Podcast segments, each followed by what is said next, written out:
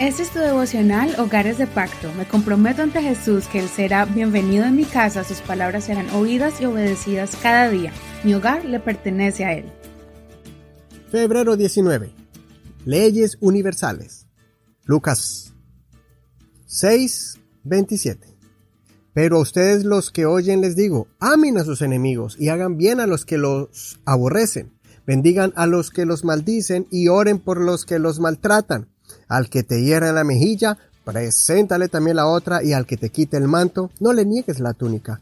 A cualquiera que te pida, dale, y al que tome lo que es tuyo, no se lo vuelvas a pedir. Y como quieran que hagan los hombres con ustedes, así también hagan ustedes con ellos.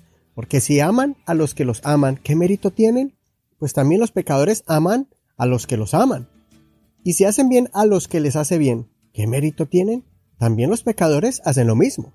Y si dan prestado a aquellos que quienes esperaban recibir, ¿qué mérito tienen? Pues también los pecadores dan prestado a los pecadores para recibir otro tanto. Más bien, amen a sus enemigos y hagan bien y den prestado sin esperar ningún provecho. Entonces la recompensa de ustedes será grande y serán hijos del Altísimo, porque Él es benigno para con los ingratos y los perversos. Sean misericordiosos, como también su Padre es misericordioso. No juzguen y no serán juzgados, no condenen y no serán condenados, perdonen y serán perdonados. Den y se les dará medida buena, apretada, sacudida y rebosante se les dará en su regazo, porque con la medida con que miden se les volverá a medir. Entonces les dijo una parábola. ¿Acaso puede un ciego guiar a otro ciego? ¿No caerán ambos en el hoyo? El discípulo no es superior a su maestro, pero cualquiera que es plenamente instruido será como su maestro. El principal propósito de Dios cuando vino a este mundo era enseñarnos a cómo vivir justa y piadosamente.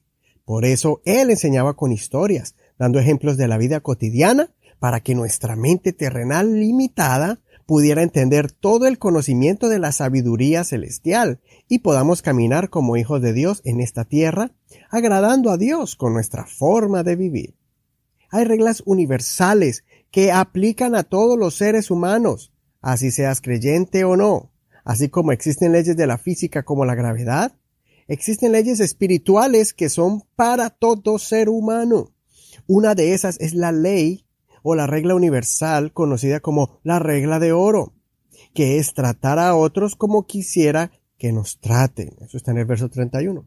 La otra regla es la de la siembra y la cosecha, que todo lo que hagamos, mismo recibiremos. Creo que una de las más difíciles de practicar es el dar amor y perdón en abundancia y amar sin condiciones, como dice el verso 31 y el 38. Los que practican estas cosas recibirán bendiciones de Dios, pero así como personas que no conocen de Dios y ponen en práctica estas reglas y son bendecidos, los que son creyentes y no practican estas enseñanzas están bloqueando las bendiciones que vienen del cielo, están cerrando las puertas de los cielos y el Señor no puede derramar sus bendiciones sobre ellos. Imagínese cómo serían nuestras familias y nuestras relaciones entre nosotros si nos esforzamos a ser más como nuestro Padre que está en los cielos.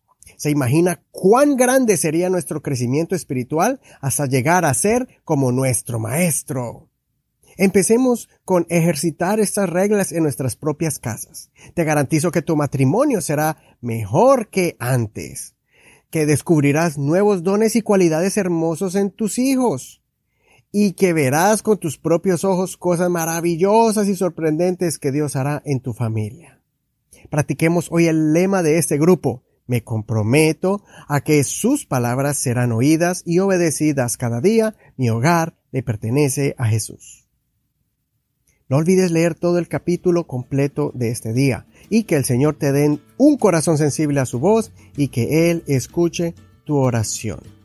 Escucha este y otros episodios pasados del podcast en cualquier plataforma de audio como Spotify, Apple Podcast, Google Podcast y otros.